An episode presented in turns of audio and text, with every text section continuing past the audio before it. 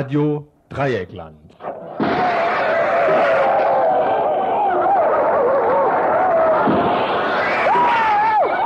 Tagesinfo.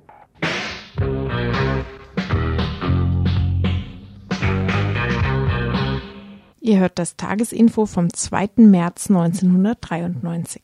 Herzlich willkommen hierzu. Nach einigen Kurzmeldungen Heute insgesamt fünf Beiträge. Streiks im Ruhrgebiet. Weiterhin fürchten die Stahlarbeiter bei Grupp und Hösch um ihre Arbeitsplätze.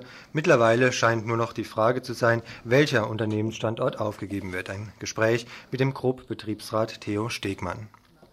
Ein Blick nach Algerien. Vor einer Woche begann in der islamischen Welt der Ramadan. Ein Land der arabischen Welt, das gerade in diesen Tagen besonders unter Druck geraten ist, ist Algerien. Ein Gespräch mit einer Kennerin der algerischen Situation zu den politischen und ökonomischen Schwierigkeiten des gegenwärtigen Regimes. Ende für ABM. Der neueste Vorstoß aus Bonn. Arbeitsbeschaffungsmaßnahmen sollen aus Spargründen der Vergangenheit angehören. Lediglich laufende Verträge dürfen noch auslaufen. Ein Studiogespräch mit der Freiburger Initiative gegen Arbeitslosigkeit. Generalstreik in Bonn. In Rom, pardon. 300.000 gingen dieser Tage auf die Straße, um gegen die Wirtschaftspolitik der Regierung zu demonstrieren und gegen die Politik der allzu moderaten, eben italienischen Gewerkschaften. Ein Interview mit Radio Sherwood aus Padua. Und ein Blick auf uns selbst. Einmal pro Jahr tagt der Freundeskreis Radio Dreieckland um Routineangelegenheiten, diesmal aber auch ganz Grundsätzliches zu beraten. Ihr als Mitglieder seid also eingeladen, morgen, Mittwoch, mit uns über Programm und dessen Hörbarkeit zu diskutieren. Eine etwas ausführlichere Ankündigung eben dessen. Einwürfe von euch. Könnt ihr machen. Telefon 31028 hier im Studio.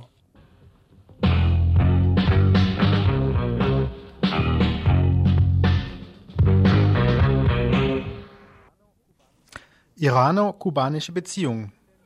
Während eines offiziellen Kurzbesuches des iranischen Außenministers Velachati in Havanna haben beide Länder ihren Willen zu größeren Zusammenarbeit bekräftigt. Vor allem der Austausch von Zucker und Erdöl soll verstärkt werden. Gleichzeitig wurde im Vorfeld bekannt gegeben, dass eine hochrangige kubanische Delegation im März Teheran einen Besuch abstatten wird, um über die Zusammenarbeit im Bereich der Zuckerindustrie und der Gesundheitsversorgung zu diskutieren. Daran anschließend soll sich dann im April die vierte Sitzung der gemischten irano-kubanischen Kommission in Havanna unter dem Vorsitz der Agrarminister. Bei einem Zusammentreffen übermittelte Fidel Castro an Velachati eine Botschaft für den iranischen Präsidenten Rafsanjani, in der von freundschaftlichen Beziehungen die Rede ist. Eine Stellungnahme der kubanischen Botschaft war heute leider nicht mehr zu erreichen. Wir werden dranbleiben.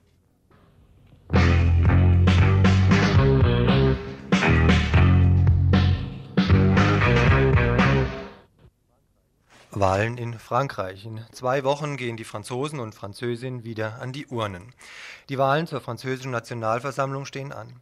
Ein Sieg der Konservativen scheint relativ sicher. Die regierenden Sozialisten werden wohl in der Größenordnung um die 20 Prozent abschneiden.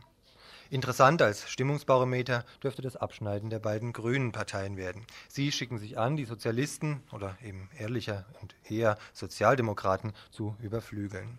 Der Schlag wäre das für sie weshalb der designierte Präsidentschaftskandidat der Sozialisten, Michel Rocard, nun in die Offensive gehen will. Ich strebe einen politischen Big Bang an, kündigte er vor wenigen Tagen an. Dieser Urknall solle das Ende einer Partei signalisieren, die, wie er sagt, schlimme Fehler gemacht hat. Der Weg solle freigemacht werden zur Gründung einer breiten Bewegung, allerdings unter seiner Führung. Mit dabei sein sollen Sozialisten, Reformkommunistinnen, Ökologen, sozial engagierte Zentristinnen oder Vertreter der Menschenrechte. Die Transformation muss am Tag nach der Wahl faktisch beginnen, forderte Rocard. So oder so, ob daraus was wird, darf bezweifelt werden.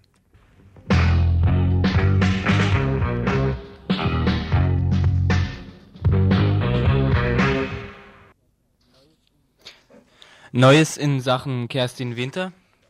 Wohl kaum. Vielmehr ein neuerlicher Hinweis auf die zur Farce avancierten Ermittlungen der Staatsanwaltschaft musste Mensch doch, arglos den Service der VAG in Anspruch nehmend, am Fenster folgenden Aufruf im Mordfall Winter erblicken. Fahrgäste, die am Freitag, den 22. Januar zwischen 15 und 16.10 Uhr nachstehend aufgeführte öffentliche Verkehrsmittel benutzt haben, werden gebeten, sich bei der Kriminalpolizei zu melden. Straßenbahnlinien 3 und 4, Straßenbahnlinien 1 und 5 von der Haltestelle Escholzstraße in Fahrtrichtung Westen, Buslinien 32 und 34 zwischen Bissierstraße und Binzengrün. Nun also, lockere fünf Wochen nach dem Mordanschlag, soll sich erstens irgendjemand daran erinnern, eine bestimmte Linie der, besti der öffentlichen Verkehrsmittel an einem bestimmten Tag zu einer bestimmten Uhrzeit innerhalb von 70 Minuten benutzt zu haben. Zweitens, dabei zusätzlich irgendwelche bedeutenden Beobachtungen gemacht zu haben, um sich auch an diese zu erinnern.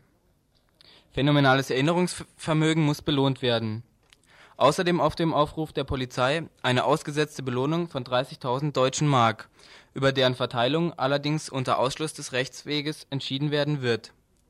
Nachdem sich sämtliche Hypothesen der Ermittlungen, Tatverdächtige betreffend, nicht erhärten ließen, von Kerstin Winters Freund angefangen über die maoistische Organisation RIM bis hin zu einem Vergewaltiger und eine Freundin des Freundes, ist diese Bitte der Kripo um Mithilfe der Bevölkerung eigentlich nur als der Griff nach dem rettenden Strohhalm anzusehen die letzten Hoffnungen gründen sich offensichtlich auf Kommissar Zufall. Auf Ergebnisse darf Mensch gespannt sein, wird doch in allen möglichen Richtungen weiterhin ermittelt.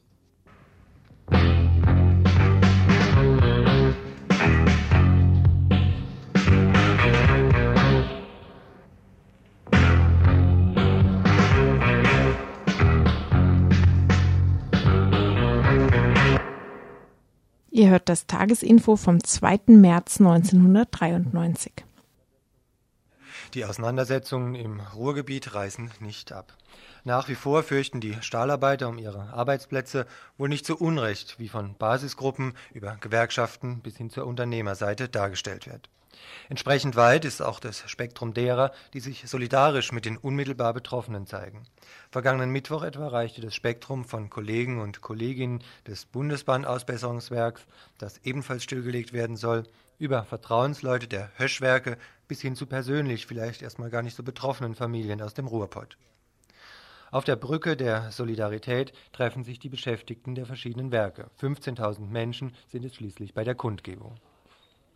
Ebenso viele demonstrieren gleichzeitig in Frankreich, auch dort für die Erhaltung von Arbeitsplätzen, gegen Flexibilisierung oder den Abbau sozialer Errungenschaften. Der Forderung nach internationaler Solidarität kamen Metaller von Saarstahl nach.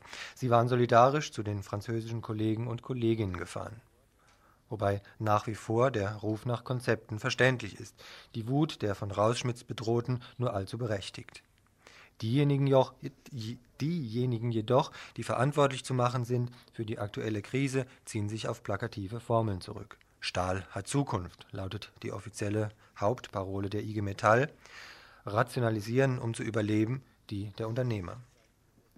Unterdessen steigt im Ruhrgebiet die Erkenntnis, dass die aktuellen Probleme insofern hausgemachte sind, als Absatz- und Überproduktionskrisen zu kapitalistischen Produktionsverhältnissen einerseits recht zwangsläufig gehören, Andererseits Vorsorgemaßnahmen seitens der politisch Verantwortlichen, egal ob vorsätzlich oder nicht, versäumt worden sind.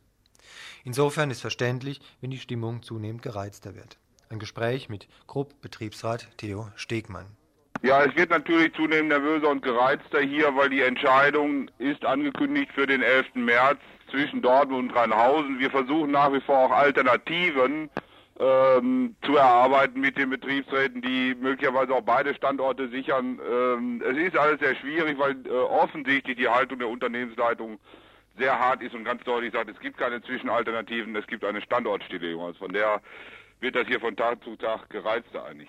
Die nächsten Aktivitäten von eurer Sache sind für Donnerstag, Freitag geplant. Was ganz konkret? Also es gibt äh, für Donnerstag ist jetzt ein großer Aktionstag aller Krupp- und Hösch-Stahlbelegschaften äh, geplant äh, mit Arbeitsniederlegungen von 6 Uhr morgens bis zum anderen Morgen um 6, also 24 Stunden in allen Stahlstandorten. Dazu äh, kommen auch noch andere Konzernteile unten in Stuttgart beispielsweise, Werner und Fleidor, aber auch die ganzen Konzernbetriebe in Essen, die sich an der Aktion beteiligen. Es wird eine große Mahnwache in Essen selber äh, von morgens um 10 bis abends um 20 Uhr vor der Konzernleitung geben und Aktionen und Kulturprogrammen in den einzelnen Stahlstandorten.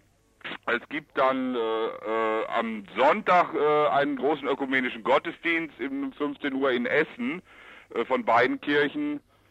Äh, ja, das wäre es erstmal. Und dann wird sicherlich am 10. und 11. noch äh, äh, zu Aktionen kommen, wenn dann die Entscheidung verkündet wird. Und ich gehe mal davon aus, dass das wohl die Entscheidung des Vorstandes ist, aber noch längst nicht von den Betriebsräten akzeptiert wird, was denn da verkündet wird. Also konkret am 11. nächste Woche, da äh, kommt, sitzen sich Schlägt der Blitz ein, ja. Habt ihr, würdet ihr eine Prognose wagen, wie in welche Richtung der einschlägt?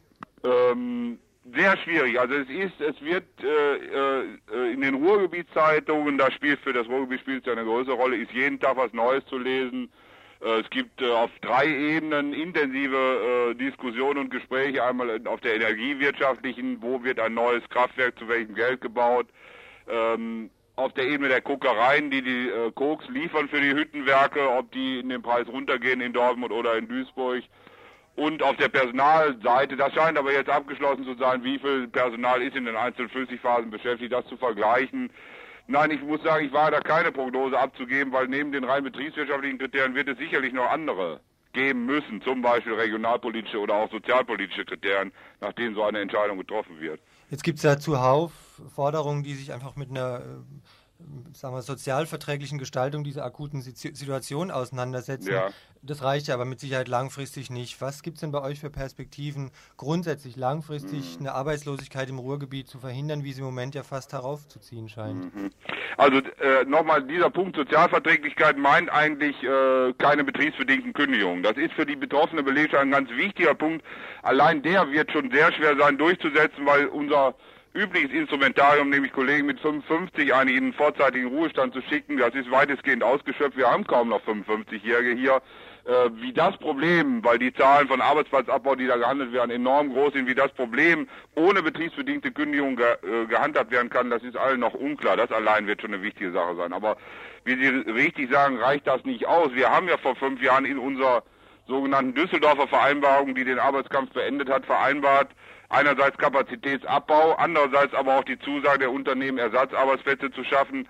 Und was da bisher passiert ist, ist viel zu wenig und viel zu dürftig. Also unsere Erfahrung ist, dass der Strukturwandel äh, länger braucht als fünf Jahre auf jeden Fall. Es gibt wohl positive Ansätze, aber das reicht bei weitem nicht aus. Ja, Richtung Weiterverarbeitung zurzeit wird ja sehr viel äh, einfacher Stahl, ich bin jetzt selber kein Stahlfachmann, mhm. aber Rohstahl mag es womöglich sein, aus zum Beispiel Osteuropa importiert und dann mhm. im Ruhrgebiet weiterverarbeitet. Wäre das so eine Entwicklung, die auch für die Zukunft vielleicht eine Richtung vorgeben könnte? Ja, ich halte das für sehr problematisch. Also äh, gerade zu der Sache, äh, das wird, ist im Augenblick mengenmäßig noch ein relativ kleines Problem, das wird aber ein stark wachsendes das Problem, weil der GOS-Markt äh, oder der ehemalige RGW-Markt völlig zusammengebrochen ist und diese Länder dringend Devisen brauchen äh, und Stahl eines der wenigen devisenfähigen Produkte ist, die sie haben und deswegen hier auf den Markt bringen. Äh, das ist ein schwierig äh, zu handhabendes Problem. Ich glaube, äh, man muss dabei auch sehen, was wir eigentlich immer gefordert haben, dass man auch eine Umweltbilanz ziehen muss.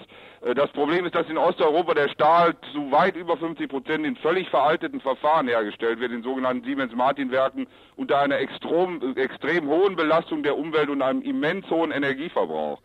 Und von der, äh, wir haben in den letzten Jahren dafür gekämpft, dass unsere Stahlwerke entstaubt werden, äh, dass moderne Stahlverfahren eingesetzt werden. Das hat ja unter anderem dazu geführt, dass das, die Luft im Ruhrgebiet wesentlich sauber geworden ist. Und wir finden, man muss in, wenn es heißt, der Stahl aus dem Osten ist billig, muss man diese Faktoren mit in die Betrachtung einbeziehen. Wenn die Werke modern wären, wäre er auch wesentlich teurer, als er jetzt auf den Markt gebracht wird. Mal abgesehen davon, dass er auch nur auf den Markt gebracht wird, um Devisen zu machen. Also dafür muss eine Lösung gefunden werden, ich denke, man kann jetzt die Wirtschaften Osteuropas und Westeuropas nicht so zusammenfahren, wie man die Wirtschaft der BRD und der DDR zusammengefahren hat, nämlich im Crashkurs. Das geht in die Hose.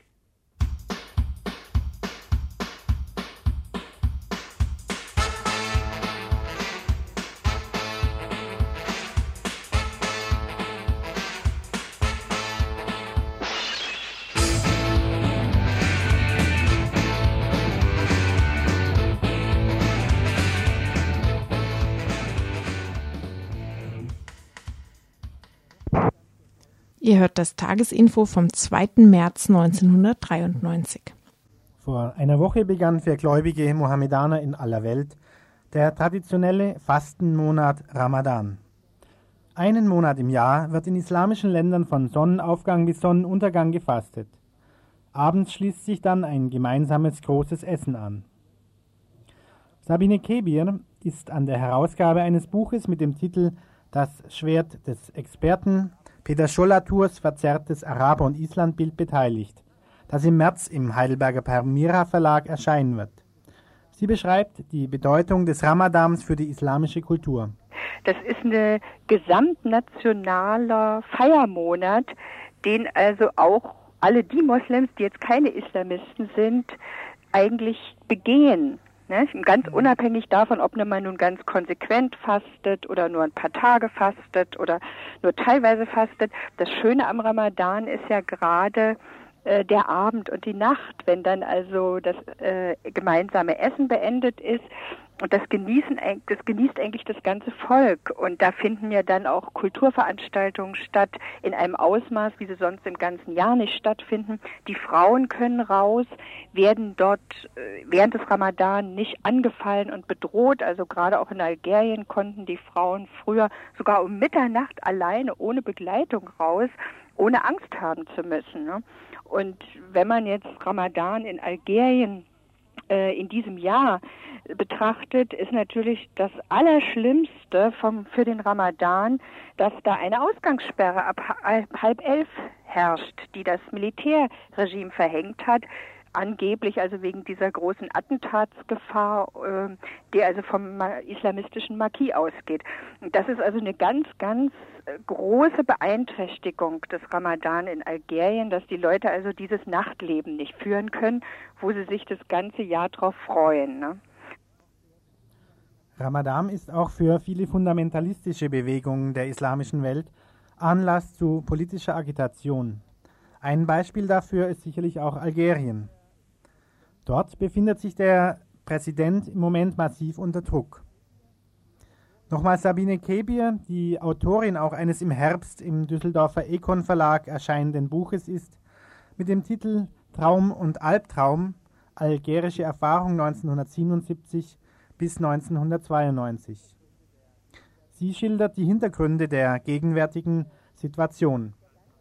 Ähm, der ganze Islamismus in Algerien ist ja von der FLN auch schon unter Boumedienne, dessen Industrieminister Abdeslam war, vorbereitet worden. Und ähm, also die FLN hat sich ja selber auch immer mehr auf den Islamismus hinbewegt und besitzt selbst eine ganz starke islamistische Fraktion, die beispielsweise für das islamistische Familiengesetz von 1834, äh, von Entschuldigung von 1984 verantwortlich ist, was also ein Gesetz ist, was gegen die Verfassung ist, wo Gleichberechtigung von Mann und Frau festgeschrieben sind. Aber das Familiengesetz äh, legt also eindeutig äh, fest, dass die Frau im ganzen Leben nicht mündig wird, sondern ähm, immer Vormünder, männliche Vormünder braucht, also den Vater, den Ehemann, wenn die nicht vorhanden sind, Onkel und so weiter und so fort.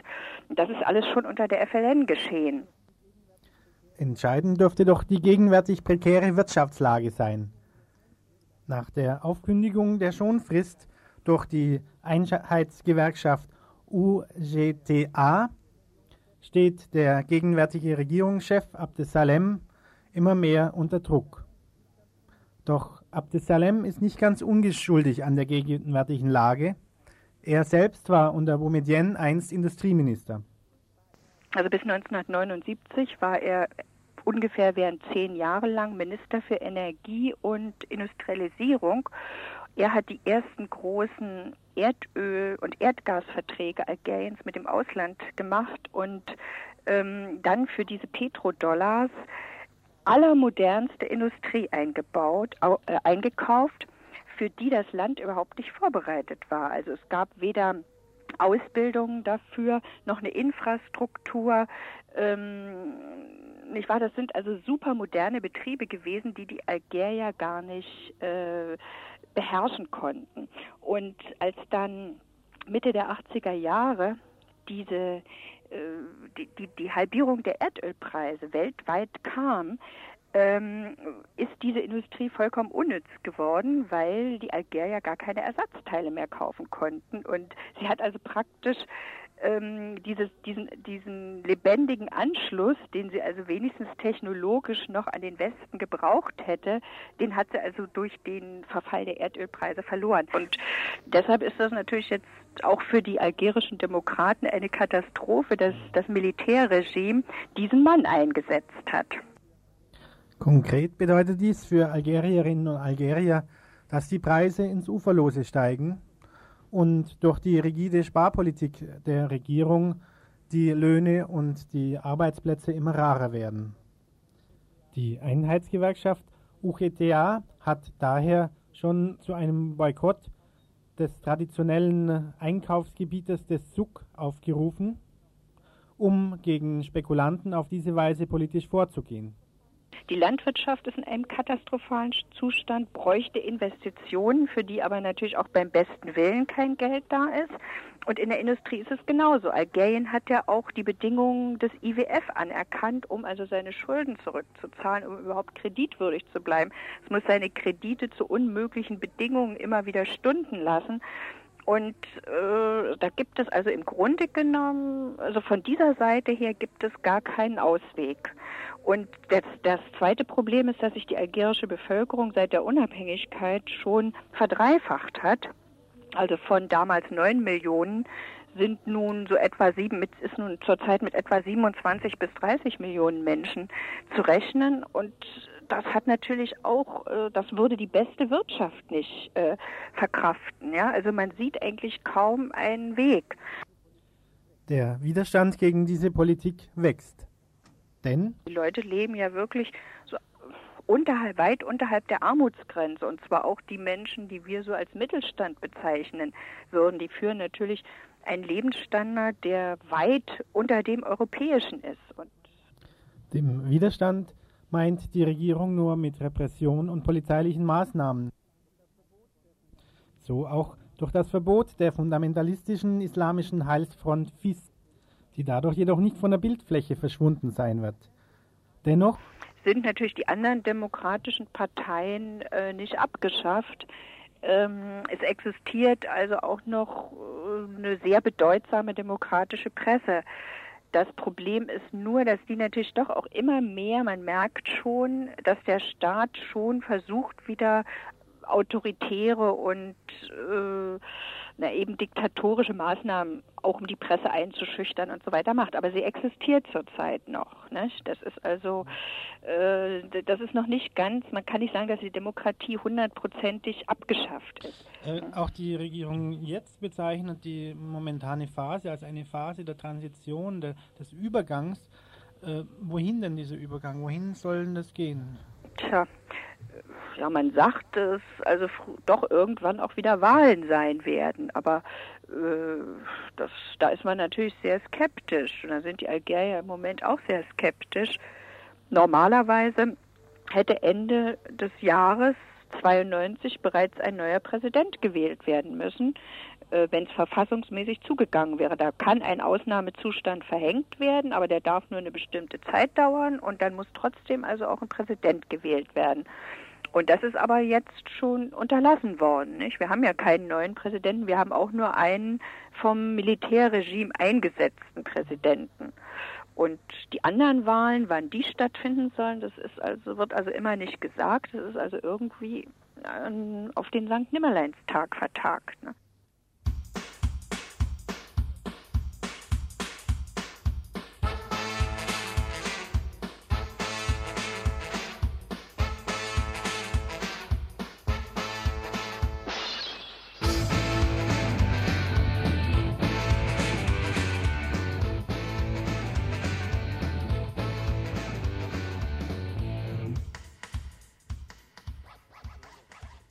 Ihr hört das Tagesinfo vom 2. März 1993. Die Kohle wird knapp, bundesweit. Und weil dies so ist, weltweite Rezession und Sonderausgaben wegen dem Aufkauf der DDR, auch die ehemalige Wirtschaftswunderökonomie der BRD heftig durcheinandergeschüttelt, soll an allen Enden und Ecken gespart oder Steuer erhöht werden. Neueste Variante, das Aus für diejenigen staatlichen Gelder, die einstmals eingeführt worden waren, um die systemimmanente Arbeitslosigkeit etwas abzumildern. Das Aus für Arbeitsbeschaffungsmaßnahmen. Dies eine Ankündigung der Bundesanstalt für Arbeit, obwohl aus konjunkturellen Gründen für dieses Jahr 400.000 weitere Arbeitslose erwartet werden. Der gescholtene Missbrauch dagegen auf lediglich drei Prozent geschätzt wird. In den Genuss solcher Gelder kommen in Freiburg knapp 300 Menschen bzw. Anstellungsträger. Gegen Jahresende werden es wohl nur noch 100 sein. Bundesweit dagegen sieht die Perspektive düsterer aus. Hierzu ein Gespräch mit einem Mitarbeiter der Freiburger Initiative gegen Arbeitslosigkeit, der FRIGA. Er schildert eingangs, was sich hinter dem Kürzel ABM verbirgt. Also ABM bedeutet Arbeitsbeschaffungsmaßnahme und war bisher so eine Art Instrument von der Definition her, Langzeitarbeitslose wieder in den Arbeitsmarkt zu integrieren, dadurch, dass der Arbeitgeber einen Zuschuss maximal 100 Prozent, in Freiburg war es im Schnitt 60 bis 70 Prozent der Lohnkosten bekommen hat. Berechtigt war der Arbeitslose, der mindestens ein Jahr arbeitslos war und vorher Leistungen bezogen hat. Also es war eine Form von Wiedereinstiegsmaßnahme. Jetzt wird im Moment diskutiert, diese ABM-Sachen äh, zumindest massiv zu streichen, womöglich sogar ganz auslaufen zu lassen, weil Gelder knapp sind. Es klingt doch aber jetzt erstmal ein bisschen komisch, denn wer arbeitslos ist, kriegt ja eh gut 60 Prozent Arbeitslosenhilfe oder Geld. Die ABM-Sache ist zu einem gewissen Prozentsatz auch aus der Nürnberger äh, Anstalt finanziert. Von daher ergibt sich da ja noch kaum ein Einsparungseffekt. Ja, der Einsparungseffekt ist sicher nicht so groß, wie immer behauptet wird, weil eben wenn der Verheiratete mit Kind 68 Prozent Arbeitslosengeld kriegt vom letzten Gehalt und man davon ausgeht, dass die ABM-Stellen vielleicht nur zu 80, 90 Prozent also Arbeitszeit sind und davon dann wieder zu 70 Prozent bezuschusst wird oder 60 Prozent, da dürfte der Belastungsunterschied für die Bundesanstalt für Arbeit, also man rechnet immer eine ABM-Stelle ca. 45.000 Mark im Jahr. Und ich persönlich schätze, dass also 35.000 bis 38.000 Mark im Jahr direkte und indirekte Kosten auch entstehen würden, wenn der Arbeitslose ganz normal seine Leistungen empfängt. Wie ist denn die Situation jetzt hier in Freiburg? Wer ist denn da in erster Linie wohl von betroffen? Also betroffen sind natürlich die Langzeitarbeitslosen an und für sich, also die Gruppe, die durch alle Berufssparten geht. Äh, besonders betroffen darunter sind dann Personen mit körperlichen Defiziten, also Behinderte, die dann noch weniger Chancen haben und eben Frauen und Männer mit Einschränkungen in der Arbeitszeit, also eben weil sie alleinerziehend sind oder zwei oder drei Kinder haben. Und für die war oft nur möglich, über eine ABM-Stelle in kleinen Projekten, Vereinen und Einrichtungen Arbeitszeiten zu schaffen, wo für die Leute wieder möglich waren, Fuß zu fassen. Von der Arbeitgeberseite wäre es da in erster Linie sag mal, ein typischer Fall? Ja, der typische Fall sind die großen vier. Caritas, Diakonie, AWO und so weiter, die bestimmt zwischen 20 und 35 Prozent aller ABM-Stellen direkt oder indirekt geschaffen haben und auch besetzt haben. Da sind sicher die Streichungen nicht so tragisch zu nehmen, weil da immer noch Gelder da sind aus verschiedenen Ländertöpfen, Bundestöpfen, obwohl die schreien auch. In Freiburg speziell sind dann kleine Projekte betroffen. Die Frauenarbeit, Kinderarbeit, Mädchenarbeit, Erwerbslosenarbeit, äh, Umweltschutz, Ökologie, die eigentlich schon bei einer zehnprozentigen Kürzung ganz, ganz stark ins Schleudern kommen. Und auch gerade diese kleinen Einrichtungen können eigentlich querbeet alle Berufsgruppen gebrauchen. Also da kann man nicht sagen, das sind nur Stellen für Akademiker, sondern die brauchen alle. Könntet ihr von der Friga abschätzen, wie die Auswirkungen auf den bundesweiten Arbeitsmarkt sind? Ja, also ich denke, wenn die Zahlen, die da aus Nürnberg kommen, einigermaßen stimmen, dann dürfte das ungefähr 300.000 Personen nur in den alten Bundesländern sein, die entweder jetzt die ABM-Stellen auslaufen oder gekürzt werden oder so gekürzt werden, dass sie einfach nicht weiter betrieben werden. In Baden-Württemberg dürfte es nicht ganz so viel sein, weil Baden-Württemberg immer weniger ABM-Stellen zugewiesen bekommen hat, weil eine geringe Arbeitslosigkeit geherrscht hat. Durch Vernehmung im Wesentlichen der äh, LKA-Beamten da.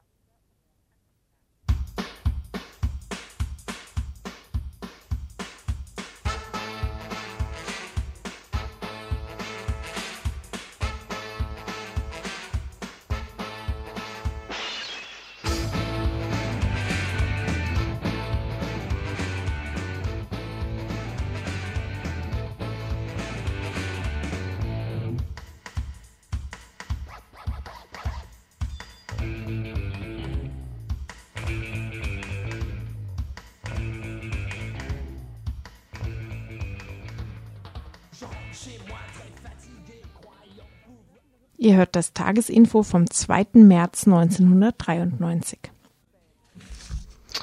Das Treffen der Rebellen, so die Überschrift einer italienischen Zeitung am Sonntag zu einer Berichterstattung zu der Demonstration am Samstag, den 27. Februar in Rom. Wohl die größte Demonstration seit dem letzten Herbst, als im September 1992 Tausende von Arbeiterinnen auf die Straße gingen, um gegen das Vorhaben Amatos, La Manovra Amato, wie sie heißt, zu protestieren, sowie auch gegen die Abschaffung der Scala Mobile, eine Vorrichtung, die bisher in Italien garantiert hatte, dass Arbeiterinnen der Reallohn einigermaßen erhalten blieb. Das Vorhaben Amatos geht dahin, die wirtschaftliche Krisenstimmung von Seiten der italienischen Industrie zu benutzen, um im Vorfall des europäischen Binnenmarktes das Arbeitsmodell Italiens EG-fähig zu gestalten. Zu den Maßnahmen Amatos gehören die nahezu, gehört die nahezu völlige Liquidierung des staatlichen Gesundheitssystems, das Heraufsetzen der Steuern, vermehrte Abgaben und Gebühren auf allerlei nur Denkliches und die Privatisierung von wichtigen Staatsunternehmen. Auf welchen Schultern die Lösung der Probleme in Anführungsstrichen ausgetragen werden soll, brauche ich wohl nicht mehr zu erwähnen. Doch Arbeiterinnen organisierten sich zumindest im letzten Herbst.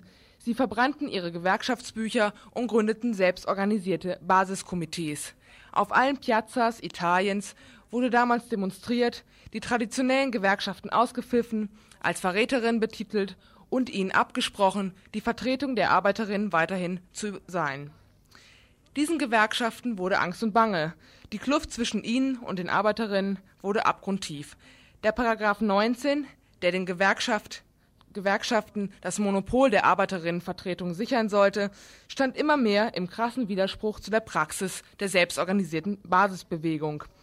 Nun ist ein Antrag ins Parlament getragen worden, nachdem der Paragraph 19 des Arbeitsstatutes abgeschafft werden soll. Die Regierung und die Gewerkschaft wollen ihn unter den Tisch fallen lassen. Gegen das Vorhaben Amatus und diesen Paragraphen ging es auch auf der Demonstration in Rom letzten Samstag. Ein Bericht einer Redakteurin von Radio Sherwood aus Padua.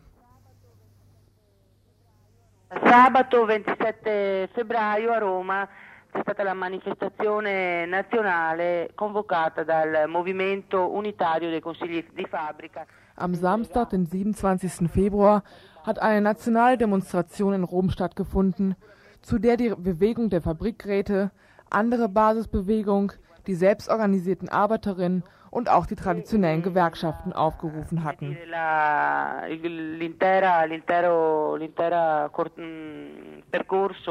Della, della manifestazione abbastanza lungo nel centro di Roma è stato, è stato occupato da migliaia e migliaia di lavoratori. Es waren Tausende von Personen auf der Demonstration. All'interno della manifestazione da una parte Innerhalb der Demonstration waren besonders zwei Komponenten gut sichtbar. Auf der einen Seite waren die Fahnen der traditionellen Gewerkschaften sichtbar, auf der anderen Seite die Transparente der Selbstorganisierten, der Bewegung, der Basisbewegung und die der Partei von Rifondazione Comunista. di vista visivo molto, molto chiara di eh, Rifondazione Comunista.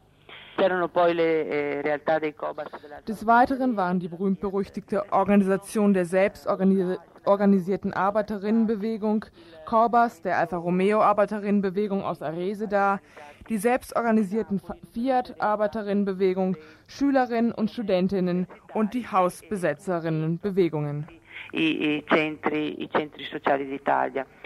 Il, il movimento dei consigli aveva uh, indetto questa manifestazione Die Arbeiterinnenrätebewegung hatte zu dieser Demonstration vor allem deswegen aufgerufen, um gegen die Wirtschafts- und Sozialpolitik der Regierung Amato zu protestieren. Sie forderten den Generalstreik.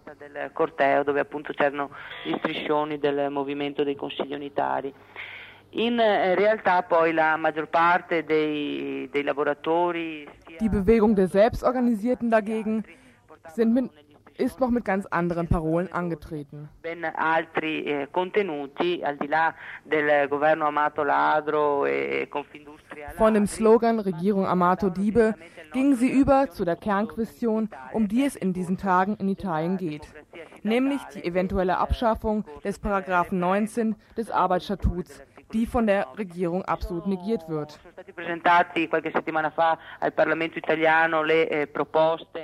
Vor einigen Wochen ist nämlich ein Gesetzesvorschlag eingereicht worden im italienischen Parlament, der sich für die Abschaffung des Paragraphen 19 ausspricht. Dieser Paragraph 19 ist jener, der das Monopol der Vertretung der Arbeiterinnen, der Arbeiterinnen den traditionellen Gewerkschaften überlässt. 9 che il eh, movimento dei lavoratori autoorganizzati, dei COBAS, dei, dei comitati di base vuole eh, abolire con le parole d'ordine che a scegliere Die Abschaffung dieses Gesetzes fordern nun die selbstorganisierten Arbeiterinnen und die gesamte Bewegung. Denn die Arbeiterinnen selbst müssen in den Fabriken und in den Arbeitsplätzen ihre eigenen Orga- Organisationsstrukturen wählen und bestimmen können. manifestazione era proprio questo, questi due quesiti del referendum, da una parte il movimento dei consigli che, che chiede un referendum sì eh, Die Rätebewegung nun fordert ein Referendum zum Paragraphen 19 und eine eventuelle Veränderung dieses Paragraphen. Die selbstorganisierten Arbeiterinnen, die Korbas und die Basisorganisationen wollen dagegen die absolute Abschaffung des Paragraphen 19. invece l'abrogazione secca e totale dell'articolo 19 appunto perché siano eh, direttamente i lavoratori a decidere qui chi sono i loro rappresentanti. Auf der Demonstration ging es natürlich um vieles mehr. Gegen die Massenentlassungen, die momentan an der Tagesordnung sind, nochmals gegen die Abschaffung der Scala Mobile, gegen die völlige Liquidierung des staatlichen Gesundheitssystems, das jetzt tatsächlich in Kraft getreten ist, und gegen das Manöver Amatus allgemein. Ganz separat davon reißen die Korruptionsskandale nicht ab in Italien. Gerade gestern ist auch die ehemals kommunistische Partei PDS eines fetten Kontos in der Schweiz überführt worden. Das Parteiensystem als solches existiert eigentlich nicht mehr in Italien. Doch die Produktion geht zu verschärften Bedingungen weiter. Während alle wie gebannt auf die nächsten Skandale aus Tangentopoli glotzen, werden Italienerinnen bis auf den letzten Tropfen abkassiert. Schon wird der Schrei nach Neuwahlen laut, eine Verfassungsreform, die eine autoritäre Präsidialrepublik vorbereiten soll, steht ins Haus. Und auch wir hier bei RDL, genau wie alle Italiener und Italienerinnen, warten wie nun gespannt auf die nächsten spannenden, in Anführungszeichen, Neuigkeiten. Ihr hört das Tagesinfo vom 2. März 1993.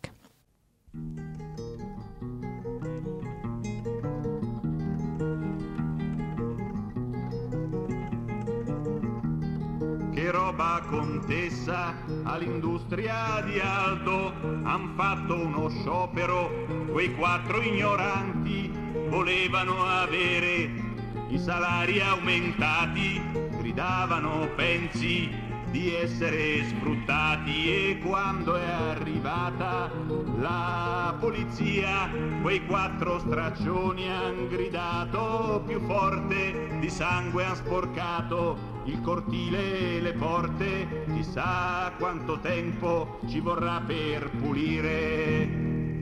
Compagni dai campi e dalle officine prendete la falce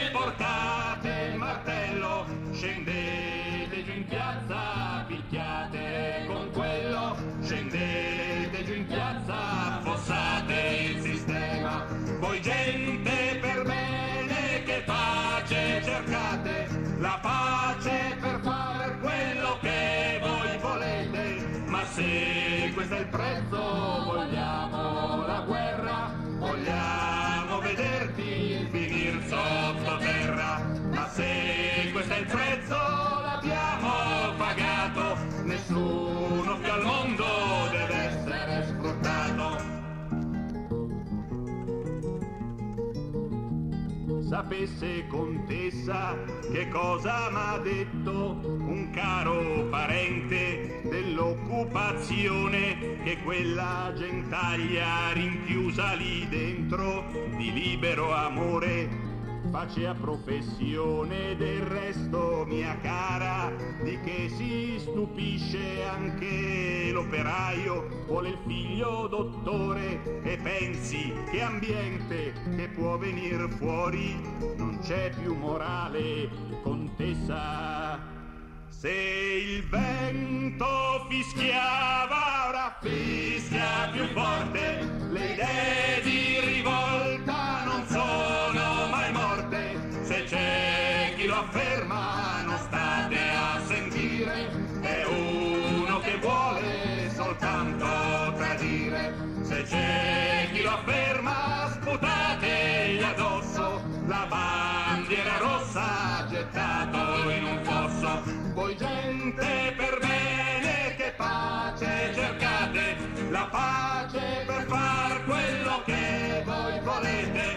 se questo è il prezzo vogliamo la guerra, vogliamo vederti finire sottoterra, ma se questo è il prezzo l'abbiamo pagato, nessuno più al mondo deve essere sfruttato, ma se questo è il prezzo l'abbiamo pagato, nessuno più al mondo deve essere sfruttato.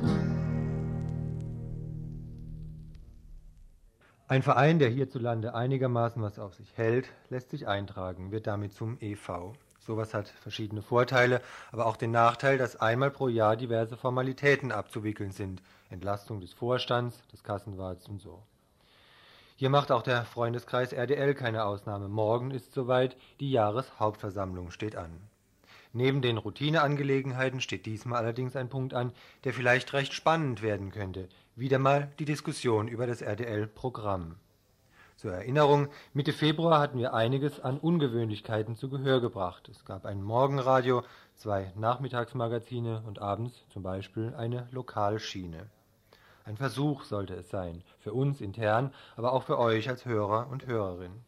Wobei der Weg dahin nicht leicht war. Bereits im Oktober 91 hatte es ein Arbeitswochenende gegeben, das leidige Schwächen bei RDL zum Thema hatte. Nach einem Bruch mit eben diesen Schwächen sollte alles besser werden. Mehr überredaktionelle Zusammenarbeit etwa oder auch mehr inhaltliche Diskussion. Die Initiative vom Herbst 91 allerdings verlief im Sande. Nur einige wenige waren es schließlich noch, die sich für Verbesserungen einsetzen wollten. Letztes Jahr im Herbst dann ein neuer Anlauf. In verschiedenen Arbeitsgruppen wurde ein Wochenende vorbereitet, das schließlich nur noch unter einem Thema stehen sollte, dem Programm. Einschaltquoten? Interessieren uns erstmal nicht. Wir machen unser Programm, wie wir es für richtig halten und beugen uns nicht dem Diktat des Dudelfunks. Hörbarkeit? Wir wollen die Hörgewohnheiten ändern. Da muss auch mal ein langer Text erträglich sein. Besser ausgebildete Redakteure und Redakteurinnen? Ist das nötig? Ich will mich doch nicht ständig fortbilden lassen. Dies waren so einige Punkte, die vergangenen November diskutiert wurden. Punkte vielleicht, die euch als Hörer und Hörerinnen auch irgendwie bedeutend vorkommen. Wobei wir erstmal in eine Grundsatzdiskussion einstiegen, die euch vielleicht zweitrangig, uns allerdings ziemlich zentral erscheint. Bislang gibt's bei RDL bezahlte Stellen lediglich für Organisatorisches. Hauptamtliche kümmern sich darum, dass der ganze Laden technisch läuft, bieten Ausbildung an oder kümmern sich um die Finanzen. Politisch, kulturell oder wie immer Interessierte können dieses Angebot nutzen, die Medienlandschaft, die sich in Händen weniger Journalisten befindet, durch Berichte aus ihrem Blickwinkel bereichern, aus Stadtteilen, Initiativen berichten oder auch hier im Info mitarbeiten. Würde die Einführung hauptamtlichen Journalismus dies gefährden? Die einen sagen Nein, die anderen befürchten schon aus finanziellen Gründen das Schlimmste. Sie sehen in der Einstellung einiger Hauptamtlicher den Anfang vom Ende des freien Zugangs zu RDL durch einen Verdrängungsmechanismus und das Ende eines freien Radios, das von unten getragen wird. Einigkeit wiederum herrschte dahingehend, dass sich so manches am Programm ändern müsste. Das, wie es hieß, Tagesgesicht sollte ein neues werden. Und statt monatelanger Diskussion, die schließlich doch wieder im Sande verlaufen könnte, entschied sich das recht gut besuchte Sonderplenum vergangenen November, Probesendewochen anzusetzen. All diejenigen, die womöglich nicht an dem Plenum teilgenommen hatten, wurden informiert. Innerhalb einem Vierteljahr wurde ein grobes Raster entworfen, in dem Neuerungen versucht werden sollten. Beispiel Morgenradio. Seit Jahren gibt es Bestrebungen, hier mit zu Potte zu kommen. Mittlerweile ist eine Gruppe von 15 Leuten beieinander, die morgens von 6 bis 10 das Endlosband abgestellt wissen will. 14 Tage lang wurde nun ein denkbares Modell ausprobiert. Erfahrungen hinter den Kulissen liegen vor, nun interessiert uns eure Meinung.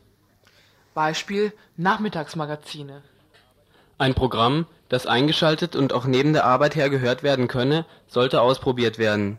Mit Studiogästen im Live-Talk, mit kurzen Beiträgen vom Vortag oder auch aktuellem im RDL-Forum. Auch hier interessiert uns eure Meinung. Beispiel Lokalschiene. Die Idee, im Anschluss ans Info täglich 30 Minuten regionale Berichterstattung mit Schwerpunkten, etwa montags in Emding oder freitags in Waldkirch zu bringen, sollte mal hörbar gemacht, sollte mal hörbar gemacht werden. Eure Meinung hierzu?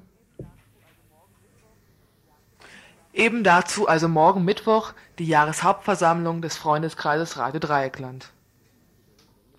Zum Thema neues Konzept für RDL haben wir noch ein paar Leute gefragt, was sie zu den Sendewochen, zu den Probesendewochen meinen.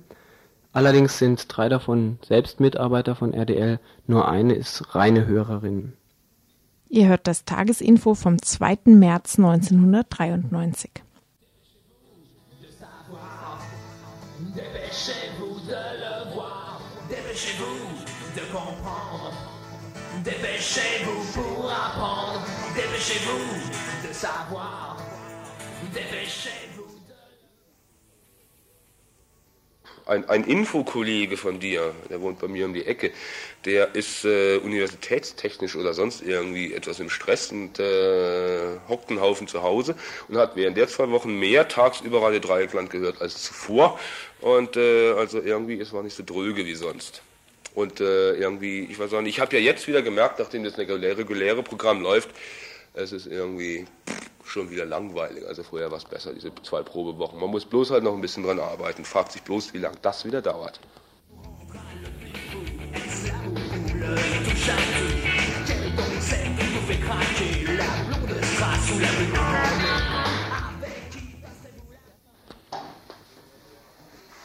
Also erstmal finde ich es total gut, dass Leute sich nochmal anfangen, ja, grundsätzlich Gedanken zu machen, was hier besser gemacht werden könnte und was nicht, und da auch total viel Energie reinstecken. Das hat mir gut gefallen und ich fand es auch spannend, eben diese neuen, also insbesondere Morgenradio, aber auch diese Forum, Live-Talk und so weiter. Was ich allerdings auch glaube, ja, dass in den zwei Wochen wahnsinnig viel Energie aufgewandt wurde, die so nicht durchzuhalten sind oder was ich einfach mitgekriegt habe, dass Einzelne vollkommen gestresst waren und wo ich das Gefühl habe, es wurde vom Gesamtradio nicht so getragen, wie es getragen werden müsste, damit es durchzuziehen ist.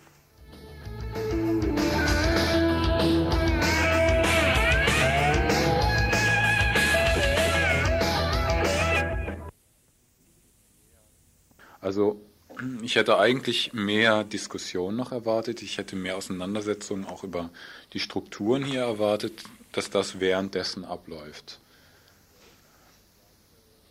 Zu dem Programm selbst ähm, finde ich, so kann ich erstmal sagen, dass nochmal zu dem Programm selbst kann ich sagen, dass äh, mir einige ja, Sendekonzepte so recht gut gefallen haben. Es wurde probiert, mehr ähm, auf HörerInnen ähm, Gewohnheiten und zwar auf Lebensrhythmen einzugehen, also mit dem Morgenradio.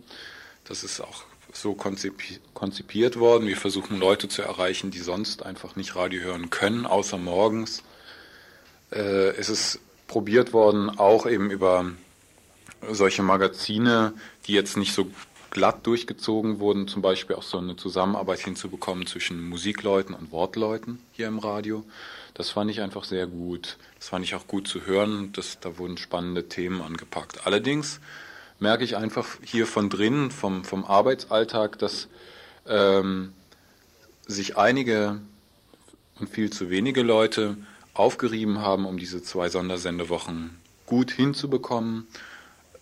Und ähm, ich weiß ganz genau, dass das so nicht geht. Also das Radio muss äh, eigentlich noch mehr Platz als bisher den Leuten lassen, damit Menschen sich hier zusammensetzen können, diskutieren können, ohne ständig produzieren zu müssen. Und das wurde eigentlich durch die Sondersendewochen nicht nur nicht erreicht, sondern geradezu umgekehrt. Also hier war der Produktionsdruck wesentlich höher als äh, im normalen alltäglichen Radiobetrieb.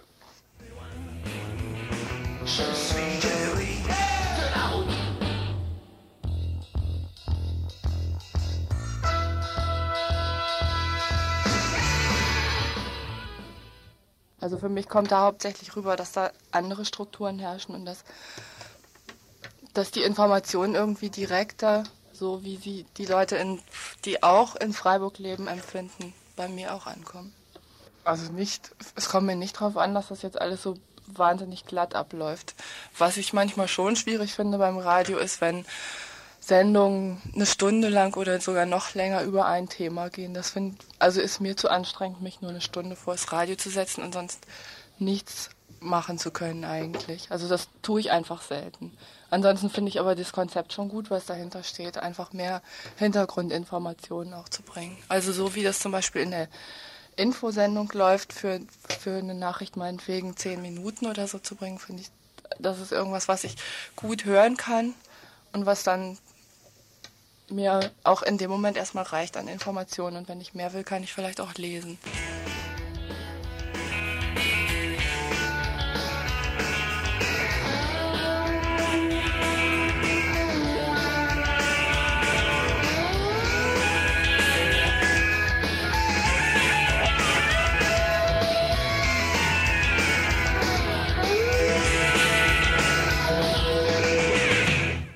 Ihr hört das Tagesinfo vom 2. März 1993. Ja, nochmal die Einladung hier explizit. Morgen zur Jahreshauptversammlung bei RDL. Im Vorderhaus findet die statt. Mittwoch ist es morgen, falls ihr die Wiederholung hören solltet. Um 20 Uhr im Vorderhaus. Wenn ihr eure Meinung sagen wollt, eben zu den Sendewochen oder sonst, was euch gefallen oder was euch nicht gefallen hat bei RDL, morgen Jahreshauptversammlung, 20 Uhr im Vorderhaus.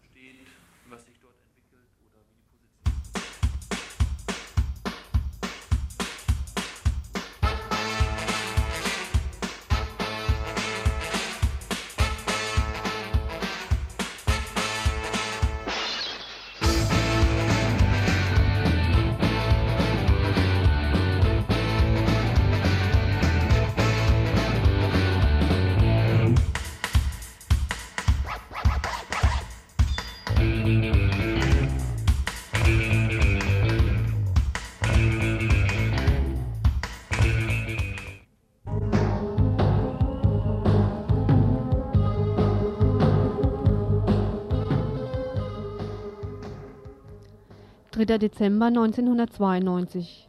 Hinter der Musikkneipe Crash hier in Freiburg findet eine Vergewaltigung statt. Die 18-jährige Frau erstattet Anzeige, der Vergewaltiger kommt in Untersuchungshaft, wird aber am 1. Februar aufgrund einer Kaution entlassen. Der Haftbefehl wegen dringenden Tatverdacht besteht jedoch weiterhin, der Vergewaltiger wohnt in Frankreich.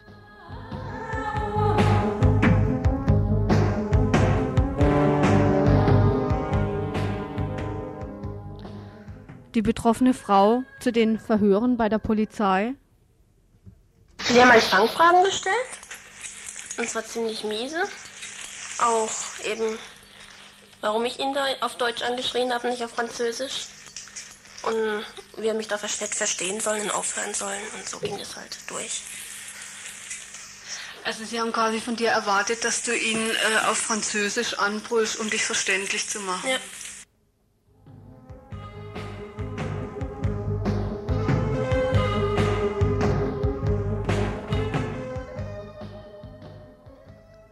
Thema der Sendung des Frauen- und Lesbenradios heute Abend bei Radio Dreieckland eine ganz normale Vergewaltigung und die typische Argumentation des Umfeldes der betroffenen Frau. Zum Beispiel Musikredakteure von Radio Dreieckland, zum Beispiel das Crash.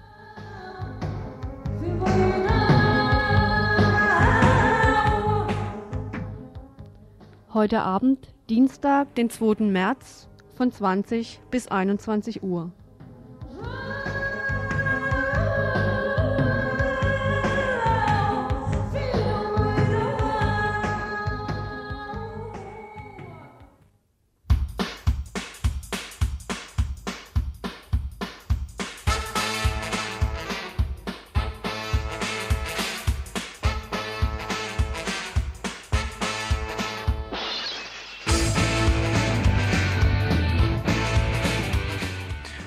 Nach, den, nach dem Veranstaltungshinweis bzw. dem Programmhinweis auf heute Abend kommen jetzt bei uns die Programm- bzw. Veranstaltungshinweise für Freiburg und Region. Die Stadtbibliothek zeigt Ausstellung Menschen auf der Flucht.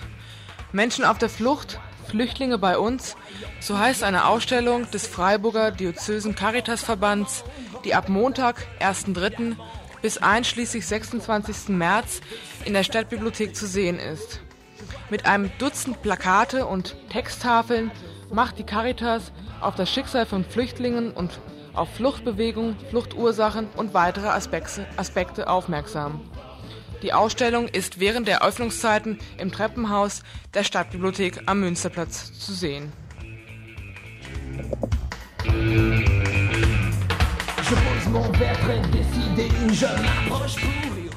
Dann gibt es einen Film zu sehen in Müllheim kommenden Donnerstag. Ich bräuchte eigentlich eine Lupe, um das vorzulesen. Ich versuche es trotzdem. Kenny ist ein Teenager, wie er im Buch steht. Den Kopf voller Flausen, immer gut drauf. Er liebt Sport, Mädchen, Fernsehen und vor allem sein Skateboard. Seine große Klappe ist selbst bei seiner Familie gefürchtet. Alles Eigenschaften, die eigentlich ein normales Erwachsenenwerden ermöglichen sollen. Doch in einer Gesellschaft, in der auf Äußerlichkeiten so viel Wert gelegt wird, muss Kenny damit kämpfen, dass man Probleme mit seinem Aussehen hat. Kenny hat keine Beine. Doch mit unerschütterlichem Selbstbewusstsein pocht er darauf, anerkannt zu werden und bringt damit eine Lawine von unterdrückten Gefühlen ins Rollen.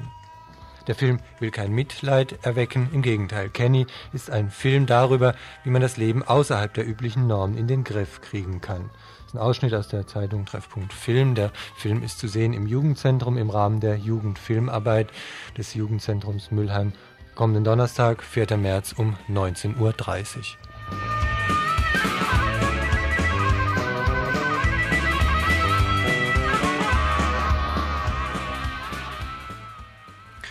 Am Samstag, dem 20.03. um 20 Uhr und am Sonntag, dem 21.03. um 11 Uhr finden im Stubenhaus in Staufen zwei Konzerte statt, bei denen ausschließlich Musik für Violoncello und Klavier auf dem Programm steht. Das ist, die Veranstalter sind ähm, die Veranstalter der Faustkonzerte, Faustus-Konzerte in Staufen und das war der Programmhinweis dazu. Je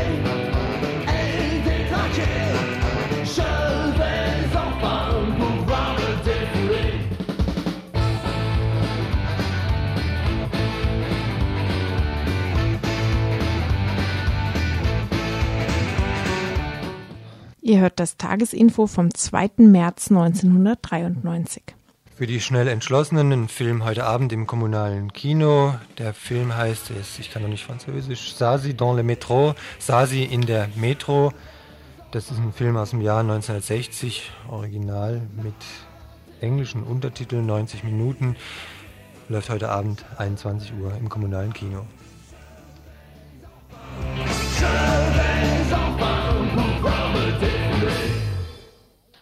Zum Schluss jetzt der Gastrotipp für heute.